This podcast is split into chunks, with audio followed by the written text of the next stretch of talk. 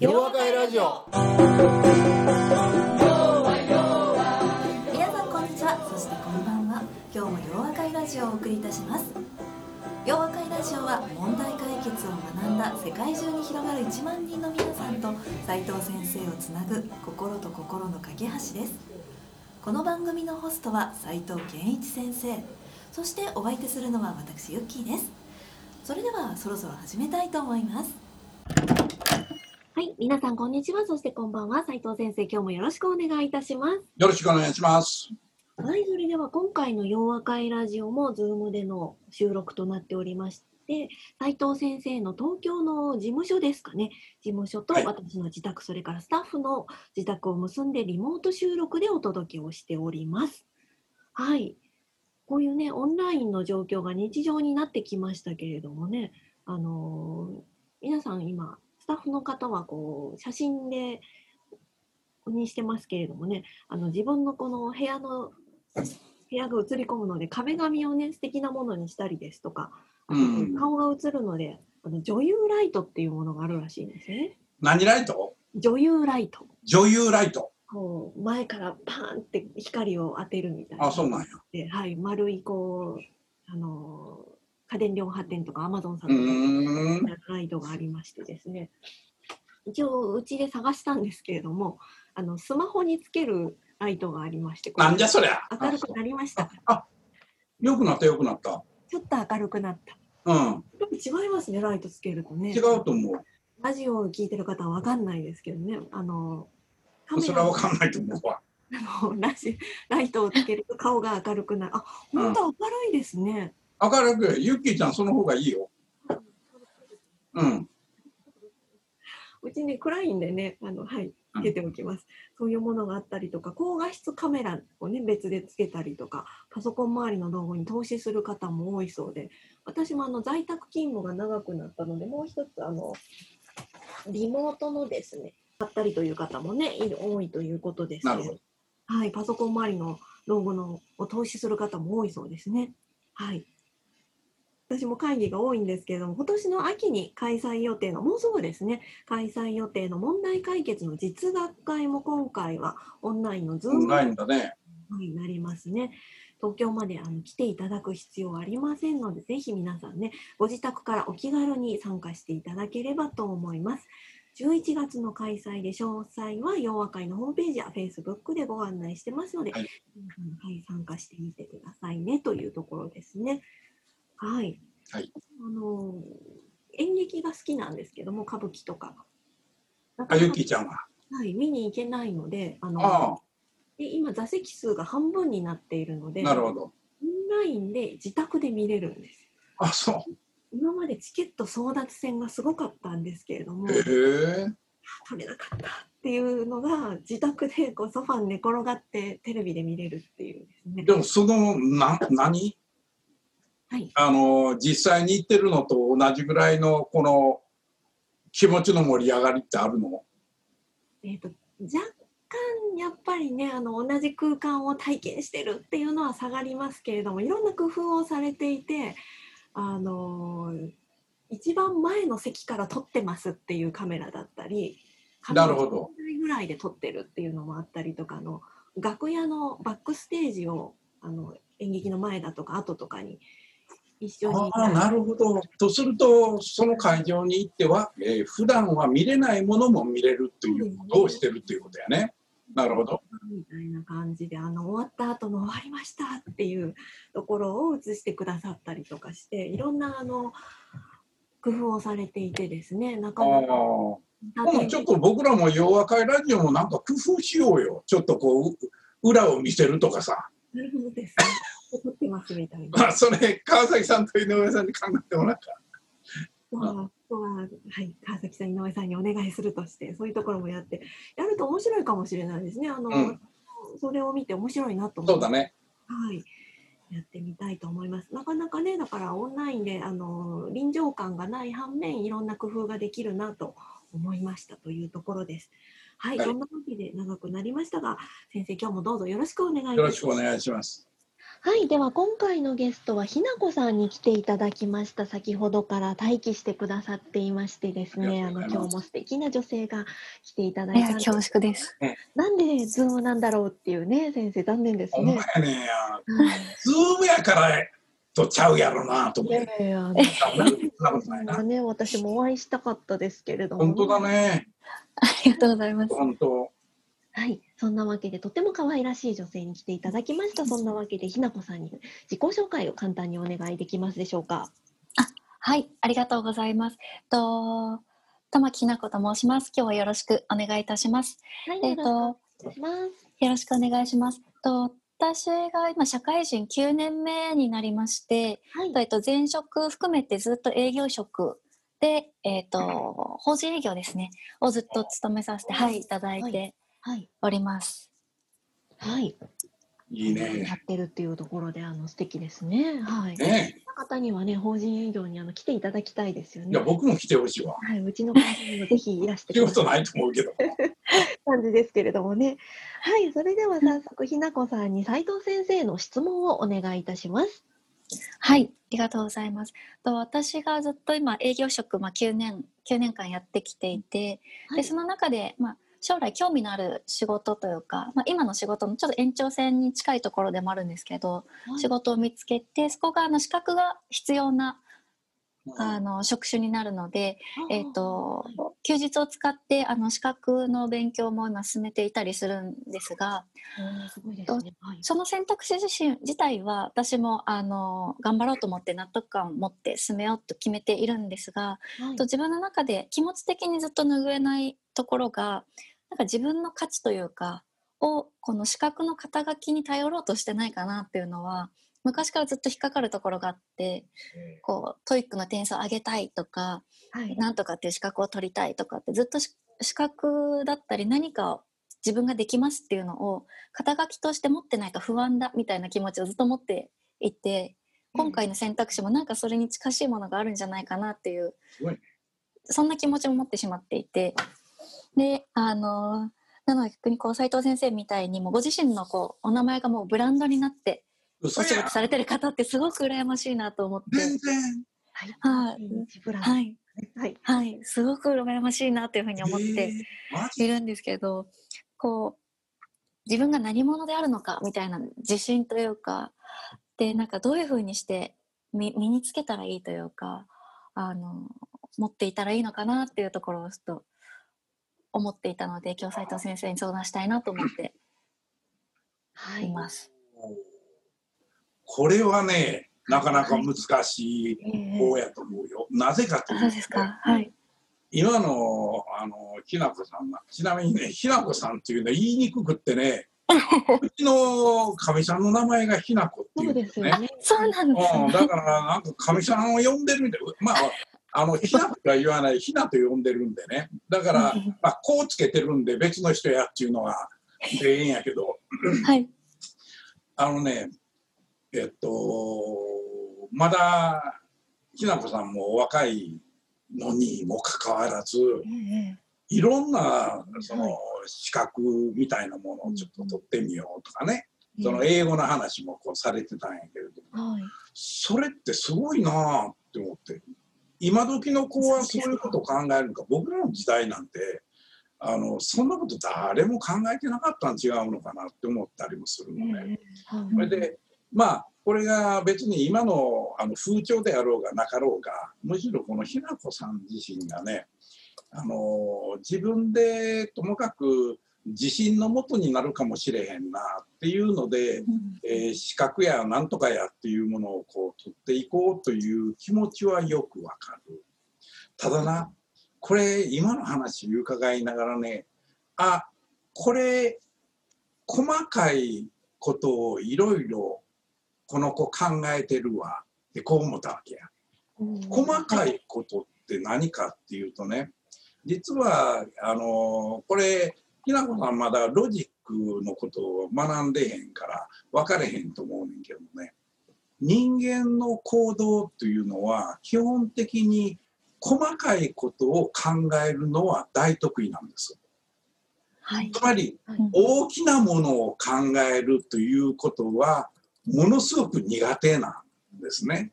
例えば、ものすごく大きなものっていうのは、例えば、会社は何のために存在してるんや、みたいな、これすごく大きなテーマやな。はい。つまりそれすごく大きいんやけど、そんなこと誰も気にしなくって、むしろ自分自身で例えば、ひなこさんに、えっと、人を幸せにする方法を10通りぐらい考えてごらんって言ったら、10通りあなたの口からどんどん出てくると思うね。うんつまり、人を幸せにするっていうのは自分で普段考えてることやし、それでそのことは、まあ自分もそういうこと望んでるから、アイデアはいっぱい出てくる。つまり、細かいものはいっぱい出てくる。で、ひなこさんのさっきのその資格っていう話にちょっと戻ってみるとね、自分でこう、自分自身の自信の源にしてみたり、あるいは、あの、11年、社会、あ9年っておっしゃったっけ？9年です。はい。9年こう一生懸命やってきてやっぱり自分の存在感を自分なりにこう感じたいっていうこともあってそこで思いつくのは目に見えるやりやすい視覚っていうものにこういっちゃうわけやなだから逆に言うとその視覚があると人はあほな視覚取っとこかっていうふうに必要であるか必要でないかにかかわらず視覚というものをこう取ることによってあたかも自信の源にしたいってこう思うわけや。つまりね、細かいことをいっぱい取り組んでる。でもちろん取り組んでない人はいっぱいおるねんから。そっから考えると具体的にまあトエイクをもうこれも900点ぐらい取ったらあこの子英語ようできるやんっていうことになるからそれはそれでメリットあるか分からへんけどちょうど彼女自身が考えられてるようにねそれで本当にいいの？って何のためにこれやるんだろうっていうところにねクエスチョンマークが来るわけ。つまりロジック的に言ったらこの細かいものをこういう資格こういう資格こういう資格こういう資格。でおそらく彼女が考えておられることっていうのは一貫性はあんまりないのねむしろそれ自身は自分にとってなんか価値があるかもまあ自分にとって価値があるかもっていうよりも世の中できっとそれは価値があると思ってるやろうから一応それを取っておくとこないなのね。で本来的にはこれは企業でも一緒やねんけど企業が最も大きなあの使命のようなものを決めるとその使命を実現するためにはこの3つのことをやらないとあかんな。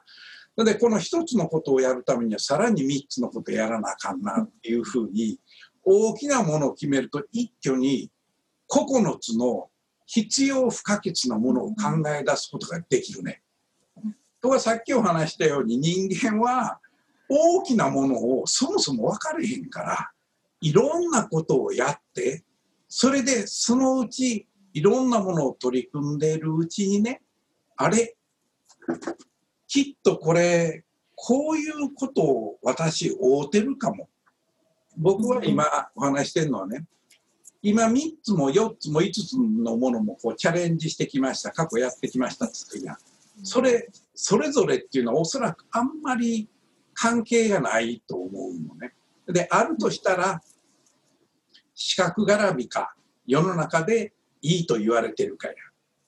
これで僕としては本当はこれ論理的に言えばその5つぐらいやってたものからこれは要はこの人何をやりたいと思ってんねんやろうっていうふうに考えることができるとねそれは一つの答えに行き着く可能性はあるんやけどただ彼女自身のやっていることっていうのはやっぱり世の中で良さそうで自分はちょっと興味があるはい。ものっていうその選択肢で言ってるもんやからだからそれを全部集めてきたところでなんか意味のあるものに行くかっていうとちょっと行きにくいと思うのね。とするとどうすんのよ？ってこないなるわけや。で僕はあの僕自身の人生振り返った時にね僕はあのひなこさんの方がはるかに僕より優れてると思うのね。だっていろいろやってんだもん。僕は彼女の年齢の時にそんなもん何にもないんですよ。それで大体あの子供の頃に親にピアノやれ言われても先生が来ると逃げ回るっていうのが僕の大得意で基本的には何にもものにならないつまりね彼女のように積極的に自分で何かを見つけよう。これを僕はちょうどあのひなこさんと同じぐらいの年齢の時にねソウルサーチングっていう言葉を使ってた時期があったねソウルサーチング、えーはい、自分の魂の拠り所を探したい。こう思ってたんやな。はい。つまりちょうど僕は30ぐらいの時っていうとお前のコンサルティング会社でまだまあちょっとそれなりのポジションにはついてたんやけれども、はい。まあ、必ずしもそれはみんなからすごくお前すげえなっていうところでもなかったんだよね。だからただただひたすら毎日あのいい仕事をすればええやろうっていうことだけに焦点があったんだよな。だからその中で俺この人生これでええのかとかねこんな人生俺の人生かよって思ってたことはよく覚えてるわけ。だからそれはまさに自分の魂はどこにねあるんやろうって。どういうものを自分は目指したいのかっていうそれがまさにソウルサーチングの世界で、まあ、ただ僕の場合は大学の時にアメリカに行ったりメキシコに行ってこう勉強したこともあったもんやから、は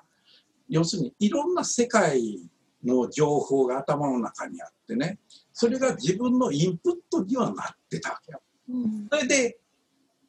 コンサルティングっていう世界の中でただ闇雲による。でも自分の拠り所っていうか自分の居場所っていうのかな。自分の人間としてのまさにあるべき姿っていうのかな。なんかそれがわからないっていうところでそれでただ闇雲に一生懸命こう頑張ってた。はい。こういうことを通ってたわけやな。だからそれはそういうことから言うとあの日向さんの方がより行動的でね同じようにソウルサーチングをやられてるとは思うねんけれども行動をい一生懸命取ってはるというところではすごくいいと思うのね。で僕は彼女にねあの一つこうまあアドバイスができるとするとねあの今取ろうという考えている資格の領域っていうのは決して悪くはないとは思うねんけれどもやっぱり自分で何をしてみたいんやろうな何をしてみたいかっていうのは例えばあの学生の頃にはねあの特に僕の大学なんかにおった子っていうのはいややっぱり外交官になりたいねんとかね。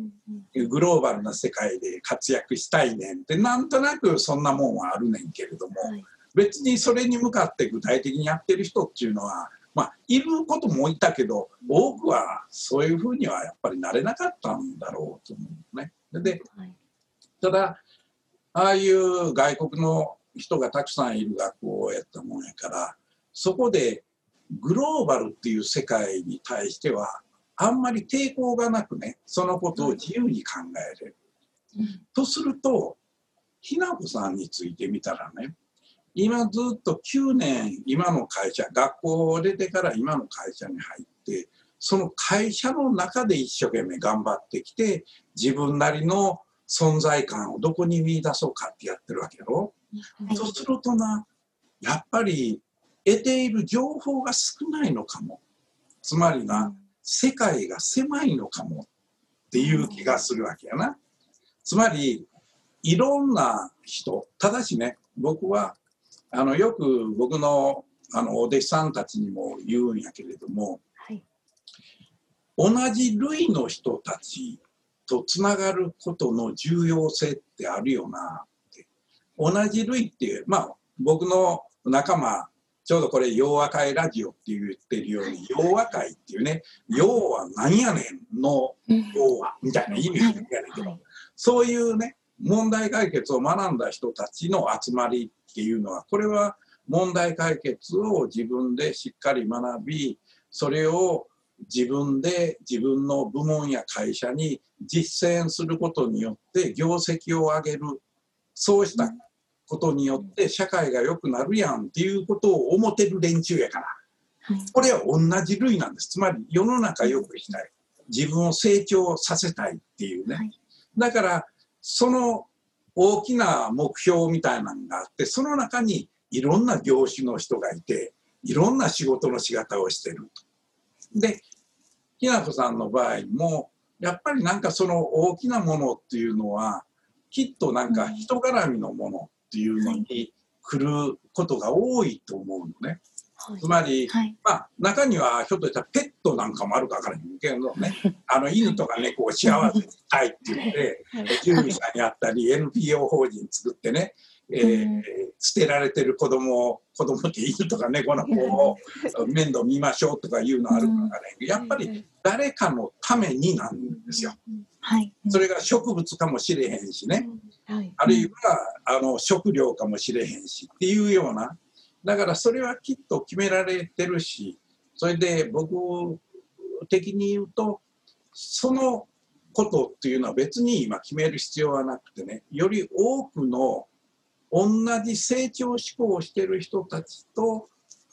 集うっていうか話をする、対話することによって、そこで新しい世界に対するヒントがもらえる。とすると、今、3つとか4つの資格を言うてなんで、別にこれ資格とは全然関係なくてね、あ、はい。こういうことに関する知識をもっと勉強してみたいなとか、あ、こういうことをやってみたいかなっていう中からね、そのうち、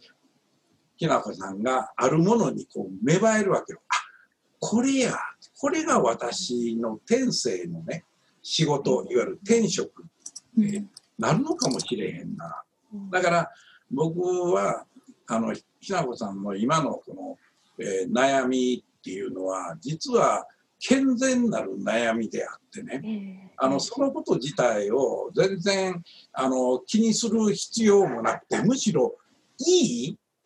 人生の過ごし方をやってるからここで、え。うん、あなた自身の生き方をもっと強化するためには仲間付き合う人たちっていうか付き合うってその変なことちゃうで。変なことでもええねんけど「はいはいはいはい」何してんねんみたいなね。聞きたいですってね。うんそうやな。そうそういうあのことだけじゃなくて、まあ、いろんなその世界にいるあのいい人たちつまり上昇志向の人たちはおもろい。うん。だからそういう人たちとまあ知り合いになることによってそこからヒントをもらいながらね自分自身のあこれやってみたいなっていうものを見つけていくのがいいんちゃうのかなと思うのね。それで僕はあの前の会社にいる時にねええあの人の採用リクルーティングの担当もこうやってたんやけどあの時に僕が思ってたことはまあ大体できる人たち優秀な人たちが会社に受けに来るんですけどもはい。その時に僕がみんなに言ってたっていう他のリクルーターの人たちにねやっぱり一芸に秀でてる人っていうのはそれなりの意味がある。ね、それが勉強絡みでなくても構えへん。はいはい。ひょっとしたら音楽かもしれへん。あるいは小説を書くということでもかめへんかもしれへんし、はいスポーツでもかめへん。つまり、一つのことに徹底的に取り組んで、そこで自分なりの世界を見極めようとしている人は、こいつはコンサルティングでもやっていけれる可能性があるっていうふうに思ったんや。だから僕はあのきなこさんが今こう最初に質問された内容っていうのはねこれはもう僕最初難しいなと言いながら実は本当はあんまり難しないなと思っててそそれは あのすごくいいステップを歩んでるから。だからあこの女性やったらね僕が言うてる意味が分かってこれからいろんな人と会う時にその話をしてる中にねはい。あの自分のなんやろえっ、とあこれだっていうものを意識しながら対話するようになるんですよ。つまり僕はいろんな人と話するときには自分のクライアントの業績を上げるためにどないしようかっていろんな場面考えてるもんやからそれが頭の中に入ってるもんで誰かと話してる時あこれやこれおもろいわ今のやつちょっとなメモらしておいてねみたいに。つまり自分の頭の中に興味のある、ね、自分はどういう意識で毎日こう生きてるのかっていうのが自分の脳にインプットされてるとねその脳が一生懸命周りの人たちと対話してる時に気づいてくれるんですよ。それをね僕に語りかけてくれるわけ。おこのおっちゃんええこと言うてるでとかね。ええやんって思うほんまやなえ、僕、今聞いてなかったん。顔ばっかり見てたからとか、そういうことになってしまうから、ちょっとあかんことやんねんけど、ただ脳はちゃんと考えてくれてるっていう。うん。うん。なんかそういうふうに僕は思うわけや。だから、あの、ひなこさんの悩みは、良い悩みでね、これをさらにもっと悩みが増えていく、そのための対話というものを増やしていくことによってね、それでそれを楽しむことやと思うよ。うん、うん、これは僕はすごくいいと思うよな。はい、どうゆっきーちゃん、そう思えへん？ですね。あの、ちょっと俺気合入ってる？はい、ね、あの今ね、先生が昔されてたソウルサーチングをきっとね、されてるんだと思って。そう、そうなんだよ。ソウルサーチングやってるのね。私もあのいろんなことしてましたけれどもね、あのひなこさんいろんな資格にね挑戦できるっていうところで、もうすでに一芸に秀でてると思うんですよね。そのいろんな資格に関わるっていう努力の人だっていうね、行動力があるっていうところでも最初に自信を持っていいと思うんですけど。あのここにね出てくださっていうところも、ね、ありがとうございます。はいえー、だからね、ひなこさんはなんか俺の仲間の集まりなんか来るとね、それはもうみんなと面白い会話ができるようになると思うよ。ねそうですね。ワクワクしますね。質問されてはね、えそれって、はい、何がええの？みたいなこと言われてね、そうよね。でもこういうとこいいんじゃない？あなるほど。そういうところはあるかもね。みたいに。つ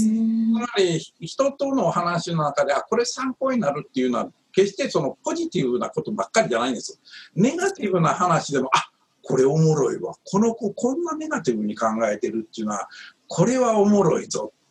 要するに人間の考え方っていうのはバリエーションがあるもんやから。そこでプラスのものからももちろん学べるマイナスのものからも学べるね。とするとマイナスのものを毛嫌いするんじゃなくて、そいつを受け入れてちょっと考えてみようかっていうふうになるやん。こういうことなんですな。はい。ね、先生がおっしゃってた通りで本当にねあのネガティブなところかももですしあの表面に見えるところだけではなくてあの出くわしじゃないですけどこの人なんでこんなことしたんだろうなっていうところのあのなんでだろうっていうところにすごく興味を持つと面白いんですよね。表面的にはいろんな職業だったりいろんな職種をやってる方っていうのはバラバラでそれを目指したいっていうわけではなくそこの根底にあるのなんだろうっていうところを考えて人に会うとすごく刺激になると思いますね。そうだ会面白いんでねぜひ来ていただきたいですけどね。はい、ね、ありがとうございます。ね、大会開けないですねなかなか、ね、そうやな。いやいや今度大阪は僕は何があってもやるよ。あ、本当ですか。ったっけな。でもまあいろいろね、僕は、あのゼロ一でコロナの問題をやるかそういう集まりをやるかやらないかじゃなくて、コロナ対策をやりながらどういうふうにやれば安全にね、それでまたみんなが学び合う機会っていうそれとね学び合うっていうことよりもこのコロナでやっぱりみんなへたってるよね。そうですね。はい。あのスピードも鈍ってるしね。えー、それでなんとなくだら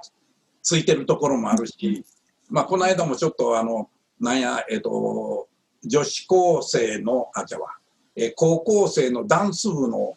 話がテレビでやっててね、はい、要するにダンスの練習ができないで一人自分でやってるからすごく孤独でね、はい、孤独との戦いをこうやっててあみんな本当に大変やったんやなと思う、ね、だから、えー、あのやっぱりこう面と向かって会うとねその時に一つの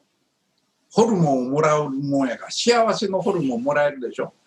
ええ俺がいつも言うてる。ね。オキシトシンかなんかのホルモンもらえるから、あってね。別にそこであの濃厚接触じゃなくても、ええ。1メーター離れてても、はい。そこで話をするだけでね、随分違うねっていうことで、はい。まあこれはそういう意味から言うとね、あのリアルに会う場面っていうのはなんか、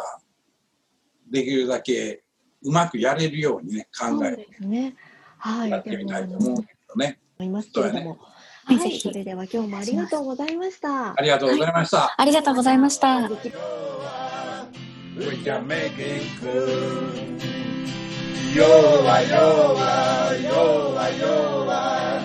I will be with you. 洋和会ラジオそれでは皆さんまた次回お耳にかかりましょうお相手は斉藤健一先生と私ユッキーでした大きな輪になるいつも通じ合う。大きな輪になる。